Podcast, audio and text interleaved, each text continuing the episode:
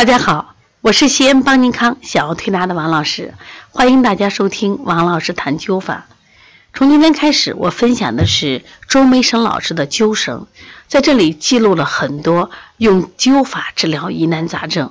前面我们学习了程德安老师的灸法医案，学习了谢希亮老师的灸法医医案，我们已经深深的感受到灸法的神奇。其实这还不够，我们再来听一听周老在治疗。一些疑难杂症者是用哪些穴位和哪些灸法呢？那今天我们想分享的是艾灸治疗化脓性脑脊髓膜炎。一听这个病，觉得好复杂、好严重病。百会穴对脑炎、脑炎后遗症以及神经精神诸病疗效都是均确切可靠。这是周老的原话啊，确切哥。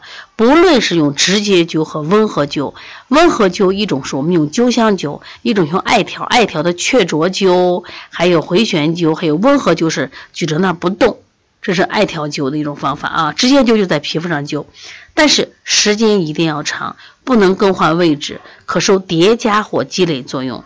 坚持治疗是成功的关键，所以说这也是我们用灸法治疗的核心秘密啊。举例如下：一九八五年，当时去安徽砀山治疗流行性出血热期间，当时砀山医院传染科是人满为患，临时搭起的帐篷也不够用，在门口走廊边，当时就卧着一个重病的女孩，因为每一次出入都要经过她，因为她不是出血热病人，当时周老师为了去治什么呀，派去治出血热病人，所以对她也没有在意。两天后问起家人。偶尔问起孩子的病情，说这个孩子得了脑膜炎，牙关紧闭，滴水不入，镜像强直，已经昏迷两天，都说不行了，这孩子肯定要死掉了。我当时听了一怔，这周老师听了一怔，忙去询问精治医生及查看病历，说这个孩子已经做过腰穿，脑脊液为混浊淡黄脓样物，白细胞都五万八，必死无疑。或者不死也将成为终身残废。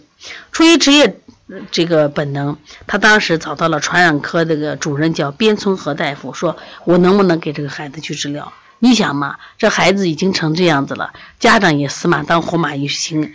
得到允诺和支持后，立即用灸架熏灸百会，用架用灸香啊，让家人守候，日夜不停，连续三日夜逐次好转，最终婴儿彻底痊愈出院。是不是特别了不起？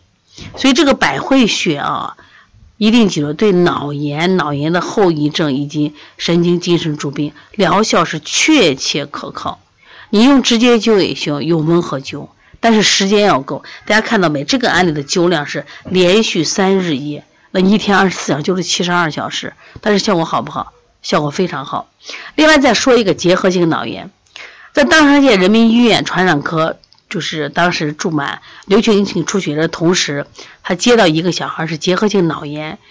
那么结核性脑炎，因为他知道旁边一个小孩得了脑髓、脑脊髓膜炎，那个小孩好了，说我也要灸，同样是架熏灸百会，用灸架架下来，每天上午三个小时，下午三个小时，结果四天后神志清醒而出院。就本来都觉得治不了了，过去这种脑炎治不好，要么就终身残废。但是好了没有？好了。所以说有时候不要想的是这些病很严重，我一定要请名医，请治疗很复杂的方法。你记住，大道至简，大道至简送给你们。你看，就灸了个百会，但是时间要够，效果依然好。想学习吗？其实你们很多人对艾灸的了解只是保健，我灸一灸。但是艾灸其实能传承下来，是在于它能治病。所以我也想希望更多的人爱上中医灸法，来学习我们怎样能用灸法来保健，这是没问题的。用灸法来治病，特别我们身体有一些不舒服的地方，可能需要大量吃药，大量效果不好。你用灸法，你明显的见到效果。想学习的话，我们在十月底会有灸法大会，你来学吗。